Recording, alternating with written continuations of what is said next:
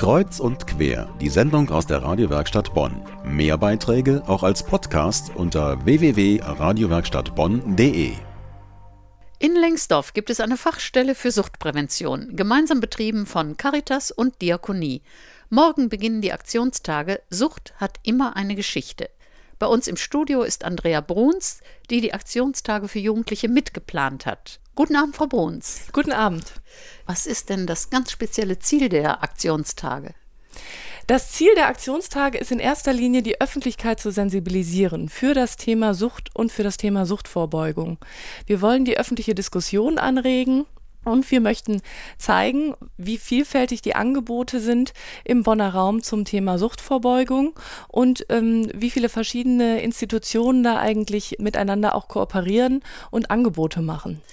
Was ist denn alles eine Sucht? Es wird so vieles zur Sucht erklärt. Wie ist denn der moderne Suchtbegriff? Oder mit welchem Suchtbegriff arbeiten Sie? Wir arbeiten äh, mit einem sehr breiten Verständnis von Sucht, so wie das auch die Landeskampagne beinhaltet. Sucht hat immer eine Geschichte.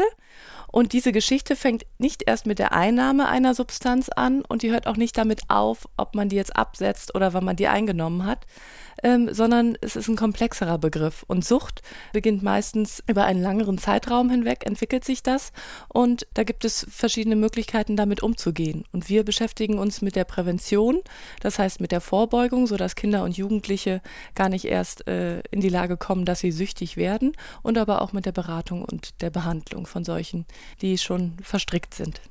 Jetzt, Frau Bruns, wüsste ich gerne, warum sind die Schwerpunkte der Aktivitäten in Tannenbusch, Medinghofen und Bad Godesberg?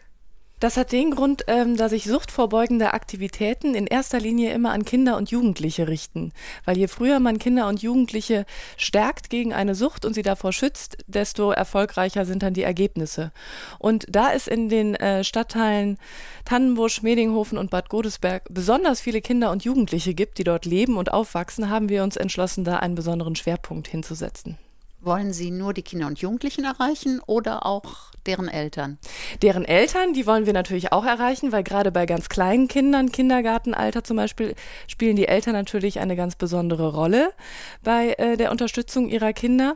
Und ähm, wir wollen Eltern erreichen und aber auch Fachkräfte, die sich ähm, im pädagogischen Bereich mit Kindern und Jugendlichen beschäftigen und aber auch die Bürger und Bürgerinnen generell, die sich für dieses Thema interessieren. Das sind also Lehrer und andere, also im Grunde das ganze Spektrum der Erwachsenen, die mit Kindern und Jugendlichen zu tun haben. Genau, das sind Menschen, die im Bereich Jugendhilfe, Schulen, Kindertagesstätten tätig sind. Da gehören aber auch Kirchengemeinden dazu, verschiedene Einrichtungen. Ich habe gesehen, es sind mehr als 100 Kooperationspartner und auch mehr als 100 Aktivitäten. Können Sie vielleicht ein paar typische Aktivitäten oder Angebote nennen?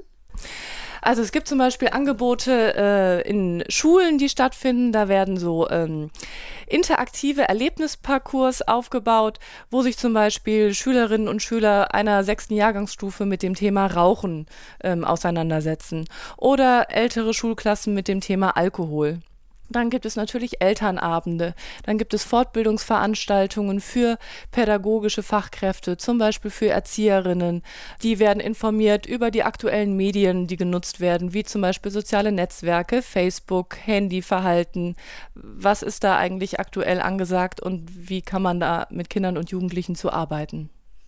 Wenn ich lese Aktionen wie Klettern und Sport treiben, Kochen in der Grundschule, denke ich, ach, ist das Prävention?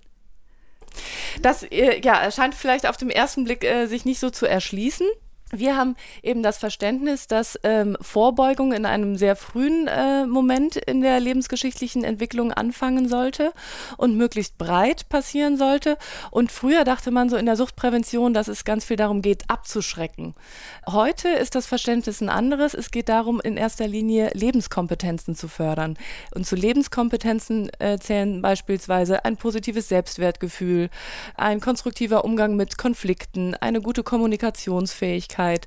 Das alles sind Schutzfaktoren, die Kinder davor schützen, abhängig zu werden. Und da spielen natürlich auch ähm, so Freizeitverhalten äh, eine große Rolle, wie zum Beispiel, äh, dass Kinder eingebunden sind in äh, Vereinen und konstruktiv sich in ihrer Freizeit beschäftigen können.